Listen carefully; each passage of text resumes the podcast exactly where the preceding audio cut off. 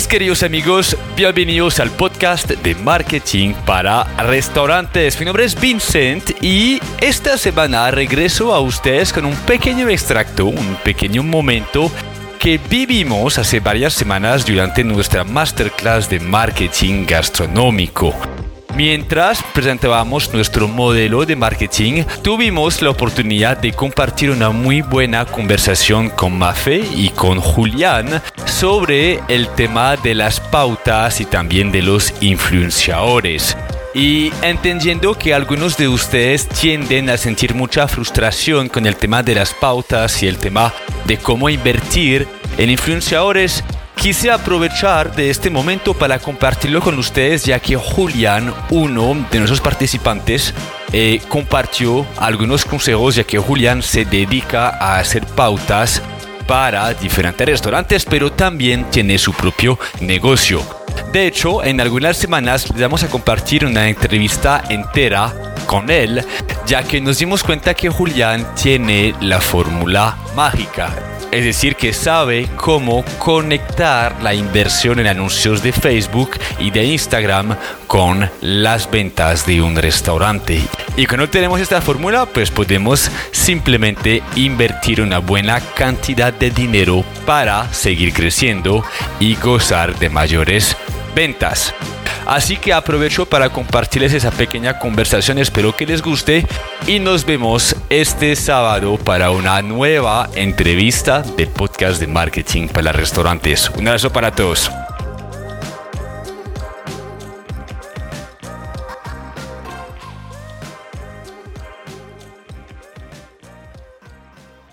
Están también los anuncios de Facebook. Ya es simplemente saber cómo pautar. Si Mafe no sabes tanto cómo hacerlo, hay no, yo no sé.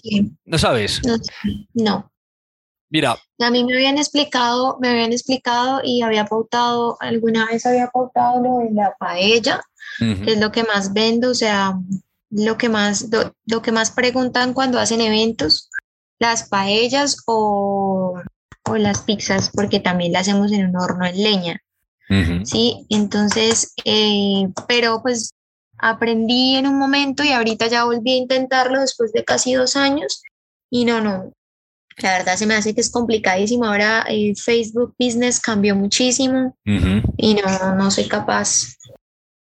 Mira, ahí tienes las opciones. O te capacitas a ti misma, donde tú inviertes en tu conocimiento y eso va a exigir que tienes que también invertir dinero para entender cómo funciona y equivocarte.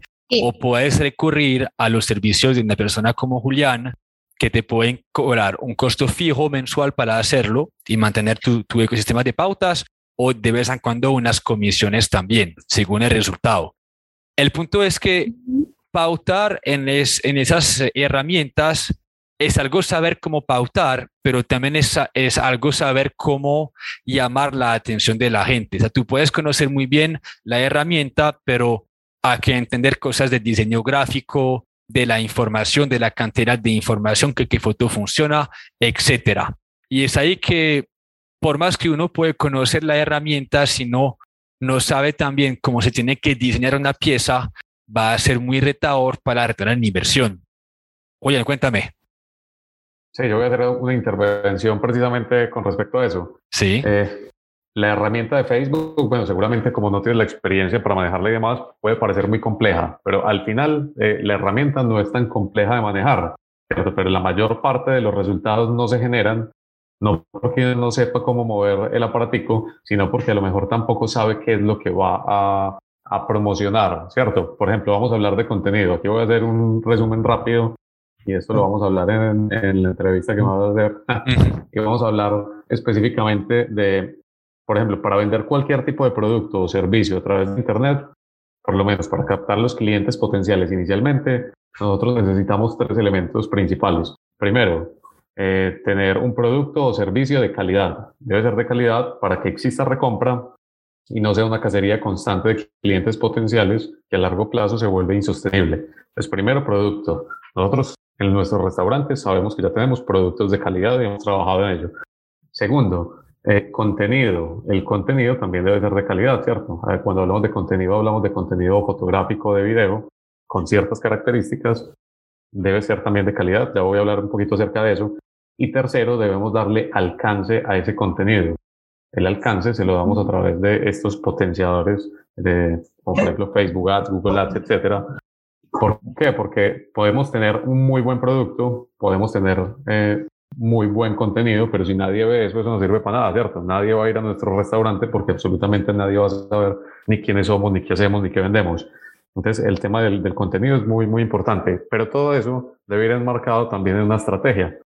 Tampoco sirve de nada tener un contenido de calidad, pero que no vaya acorde a lo que, a lo que se quiere vender o que no haya una estrategia realmente. Entonces, esos son los tres elementos que necesitamos.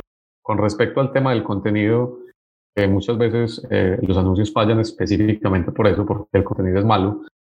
Nosotros en este momento en el restaurante estamos utilizando, estamos utilizando, por ejemplo, la estrategia con influenciadores gastronómicos y si nos podemos revisar el contenido que ellos generan, es un contenido de mucha calidad. De pronto eh, podemos, podemos ver ese, el de, el de Descubriendo Sabores, nosotros a ellos les solicitamos que hagan el contenido con ciertas características. Muchos de ellos ya, lo hacen. Bueno, eso es, eso es algo con los influenciadores que si uno no sabe qué pedir, entonces ellos le van a entregar cualquier cosa, ¿cierto? Y por eso muchas de las estrategias con influenciadores ni siquiera sirven y no funcionan.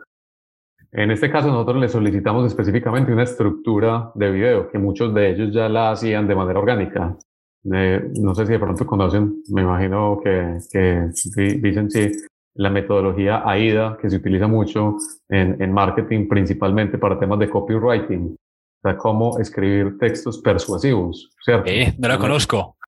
No, bueno, la metodología AIDA es A de atención, I de interés, D de deseo y A de llamado a la acción. Bacán. AIDA. Eso se utiliza principalmente en temas de copywriting, ¿cierto?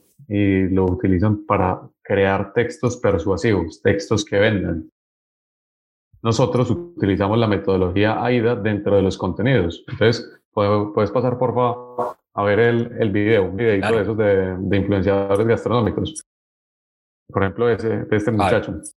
Podemos ver el video completo y ya les explico cómo utilizamos, por ejemplo, la metodología AIDA dentro de esos videos. Voy a quitar mi micrófono para eh, que lo escuchen. Bueno, no se escucha bien, pero te voy a y te voy a explicar cómo utilizamos esta metodología dentro de este contenido. Primero, A de atención.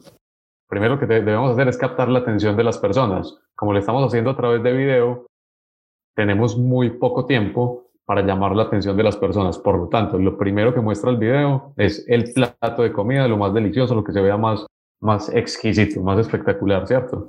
Entonces con eso llamamos la atención y la persona se, engancha en el video y continúa viéndolo. Segundo, generamos interés en la marca, en la marca y en el lugar. Entonces ahí hablan ya un poco de Santo Mar, dónde está ubicado, eh, para que la gente se ubique y sepa dónde, dónde es. Tercero, utilizamos el deseo o provocamos deseo mostrando nuevamente los platos, mostrando la persona comiendo y la persona describiendo su experiencia, diciendo, por ejemplo, el sabor, la textura, todo eso, ¿cierto? eso provoca deseo. La gente en ese momento del video está diciendo, fue puta, qué rico, tengo que ir a comer allá. Tengo que ir a, probar la comida de Santo Mar, ese ceviche de chicharrón se ve espectacular. Y por último, una llamada a la acción, que puede ser una llamada a la acción, tanto para que la gente interactúe con el contenido y hacerlo a lo mejor más viral, o para que la gente vaya directamente a visitar el, el punto de venta. Es llamados a la acción, como por ejemplo, eh, comparte y etiqueta a la persona con la que irías a este lugar, y ese tipo de cosas para aumentar la interacción o visita o ya llamadas a la acción de visita a este lugar, no te lo puedes perder, todo el mundo en Medellín necesita conocer Santo Mar o todo el mundo en Medellín necesita probar este ceviche de chicharrón. Eso es lo que nosotros utilizamos. Entonces, aplicamos esta estructura o esta metodología AIDA dentro de los contenidos para generar anuncios de calidad o para generar contenidos que llamen la atención. Es muy diferente si yo simplemente muestro en un anuncio una foto del ceviche de chicharrón o una foto de, un pescado, porque eso realmente eh, en ventas no nos genera resultados. Yo he probado anuncios mucho tiempo y cuando nosotros teníamos, podíamos tener muy buenas imágenes de pescados y hacíamos un video con diferentes fotos, eso no vendía absolutamente nada. Entonces no generaba los resultados. ¿Qué tipo de contenido sí genera resultados? Este tipo de contenido en el que hay una persona hablando, contando su experiencia, validando la marca porque las personas confiamos en otras personas. Las ventas son un proceso de confianza, ¿cierto? Entonces las personas confían más en otras personas y cuando alguien te está diciendo que fue a este lugar, vivió esta experiencia, los platos estuvieron muy ricos y, menciona todo eso, uno dice, uy, sí, ese sitio es delicioso, vamos a probar. Y bueno, y los resultados que estamos viendo son, pues lo demuestran. Pasamos de, de vender 22 millones de pesos en promedio a 38 el mes siguiente, después de que iniciamos pues toda la estrategia y de estandarizar todo, toda la estructura de negocio, pasamos a 38, 58 y este mes seguramente pasaremos los 65 según pues como va la proyección. Entonces, es la pauta publicitaria realmente no es tan compleja, eh, ahí es que saber qué, qué, es lo que vamos a mostrar, qué es lo que vamos a promocionar y a qué tipo de contenidos le vamos a dar alcance. Brutal. Sí, muy bueno. Preguntas. Muy bueno. No, pues, por ejemplo, nosotros también hemos trabajado con influenciadores, eh, con foodies. Eh, acá en Bucaramanga se llama Food and Places. Es un chico que, que la verdad es muy conocido porque es muy honesto eh, y él nos tildó de la mejor paella que se había comido en su vida. Entonces fue como algo demasiado fuerte. sin embargo, fue como una historia que él hizo. Y con eso vendimos también muchísimo. El mes pasado vendimos demasiado como tú decías, pues es algo para tener en cuenta porque realmente pues nosotros, como te digo, iniciamos siendo una panadería, luego ejecutivos, hemos eh, venido con una transformación bastante grande, pero sin embargo nos hemos mantenido eh, en el tiempo. Nosotros pues no, digamos ahorita el mes pasado fueron ventas de 60 millones, ahorita ya bajamos, o sea, ahorita yo creo que este mes 40 millones, eh, pero pues nosotros nos hemos, digamos que mantenido en ese, pre, en ese valor por el tema de los eventos. A mí los eventos me van muy, muy bien y ya tenemos una meta de ventas de más o menos como mínimo, mínimo, millón quinientos y hay días de dos millones setecientos, tres millones, bueno, eso también depende de, como tú decías, de, del día y depende también de el clima y también depende de, para nosotros abril no fue bueno, tal vez la gente, como tú decías, si dice artesanal, no dice mediterráneo, la gente no nos asociaba con comida también mediterránea y por eso tampoco venía. Eh, ahora el tema de marketing, yo lo que tú ves ahí es lo que yo, digamos, empíricamente he podido hacer porque yo no sé nada de redes sociales ni nada, he venido aprendiendo. Eh, también me, me, me, me, sugirieron meterme en TikTok. Eh, es algo que también estoy pensando porque porque tiene bastante alcance, igual que los Reels. Eh, pero la verdad, los anuncios publicitarios de Facebook, o sea, nulo, nulo, no sé si de pronto Julián hace una clase o pronto tú vuelves a hacer un curso, lo tendré súper en cuenta, algo que de pronto me quede porque antes había hecho otro curso de marketing con Facebook, eh, con iSimons, pero nada que ver, o sea, no, no, o sea, para mí no, no tuvo bastante alcance, habla mucho y no, no, vale, no va la acción. Y uno a veces en este tipo de cosas necesita también, o sea, como ver resultados, fíjate, o sea, como, como no tanto de, de, de, hablar, sino también de mostrar lo que uno realmente necesita. Y ese tipo de espacios, como, como tú lo llamas, es simplemente para restauración y es totalmente diferente a cualquier venta de otro producto. Entonces sí me gustaría que pronto también tener como una conversación con Julián, a ver si de pronto, yo sí quisiera aprender, porque si yo te digo, yo he pagado un montón a mucha gente y, y yo siento, como tú lo decías también ahí en, en tus redes sociales de marketing para restaurantes, tú decías que es también bueno que el dueño sepa cómo hacer las cosas. Por ejemplo, tú en mi restaurante, yo sé hacer todas las bebidas, sé hacer todos los platos, yo conozco cómo se hace el mise en place, conozco las, bueno, conozco muchas cosas que con cinco años de experiencia pues ya he venido aprendiendo. Yo solo tengo 27 años, pero pues siempre me ha gustado los negocios, siempre me ha gustado las ventas y me encanta la cocina. Soy amante a la cocina, a la calidad, al sabor, a, a todo. O sea, a mí me encanta, me apasiona. Entonces, pues he venido como investigando. Tenía muchísimas ganas de, de tomar un curso como este, incluso eh, busqué uno en, en España, pero eh, me tenía que ir, tenía que viajar y ahorita yo estoy pasando una transición, como lo pueden ver, de, y como te contaba, de tener un chef seis años y haberle delegado todo lo de cocina, ahorita tener personas nuevas y tenerme que meter a veces a la cocina, tenerme que meter a veces a pizzería, estoy manejando cosas porque por más de que todo esté estandarizado, uno tiene que estar pendiente de la presentación, estar pendiente de que no, no hagan las cosas como a ellos les parece fácil, sino como en realidad debe ser, en cuidar muchas cosas, en cuidar, bueno, yo soy súper, o sea, a mí me gusta mucho la, limpieza, entonces estoy ahí como en eso también. Pero externamente sí tengo ahorita una falencia y es porque la gente, por ejemplo, es, yo estoy ubicado en un sitio donde no es nada estratégico, es un sitio bastante complicado de llegar. Entonces la gente como que siempre pregunta, ¿y cómo hago para llegar? ¿Y, y ustedes qué venden? Que era lo que tú me decías, que de pronto el, el, el sublogo o el, bueno, lo, lo que dice ahí de cocina artesanal no va tan vinculado a lo que yo realmente vendo, que mi fuerte es la paella.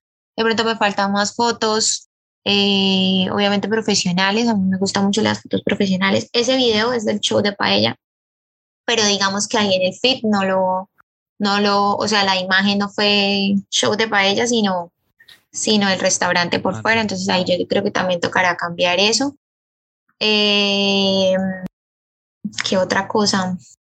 Te, te, iba a recomendar algo. Mira, mañana vamos a publicar algo sobre lo que se llama el conocimiento en forma de T. No sé si lo has escuchado, Jori, también es simplemente que hoy en día como empresaria, emprendedora, debes tener eh, un conocimiento muy específico en, por ejemplo, la gerencia de tu restaurante, lo que tú haces, que haga un conocimiento muy profundo, pero también debes acompañarlo de un conocimiento amplio de diferentes materias. Entonces, el marketing, recursos humanos, psicología, neurociencia, lo que quieras lo más importante es que tengas un, conocimiento de todo porque tú tendrás que delegar cosas tarde o temprano. Entonces es bueno entenderlas, no tienes que tener un conocimiento profundo que sea solo, pues que te enfoques solo en administrar bien tu negocio, entender cómo funciona un restaurante y todo lo otro vas desarrollando aptitudes, conocimientos que te van a permitir entender cómo evolucionar, cómo delegar y era el mismo idioma que una persona como Julián, por ejemplo. Es como, una frase, hay una frase por ahí que dice que un empresario debe tener un océano de conocimiento con un centímetro de profundidad. Entonces, claro, debemos conocer de todas las áreas porque efectivamente en algún momento vamos a tener que delegarle a alguien, eh, pero no tenemos que profundizar en todo. O sea, vos, por ejemplo, no tienes que volverte una experta en marketing y saber manejar al derecho y al revés la plataforma, ¿cierto? pero sí debes tener los conceptos eh, básicos eh, para, para saber por lo menos si los conceptos de qué es lo que necesitas y qué es lo que se puede aplicar para que también puedas saber qué exigir. Vos no si vos no sabes exigirle a una agencia, por ejemplo, una agencia de marketing, pues igual una agencia de marketing te va a guiar en todo el proceso, ¿cierto? Y se supone que si es una buena agencia, te va a, explicar y a educar en cuanto a, a, lo que tú necesitas y te va a guiar por el proceso. Pero si no es una buena, muchas veces comienzan las personas a, decirles, eh, tú tienes que hacer esto, tienes que hacer esto, o sea, por ejemplo, los dueños, y los dueños tampoco, y si no saben de marketing, entonces ahí se terminan de tirar el, el proceso, porque unos no lo guían y simplemente están esperando a que, a que el dueño les diga qué hacer, pero el dueño tampoco tiene ni idea qué es lo que se debería hacer de manera estratégica. Correcto, entonces, pues eso es lo que pasa. Muy interesante eso.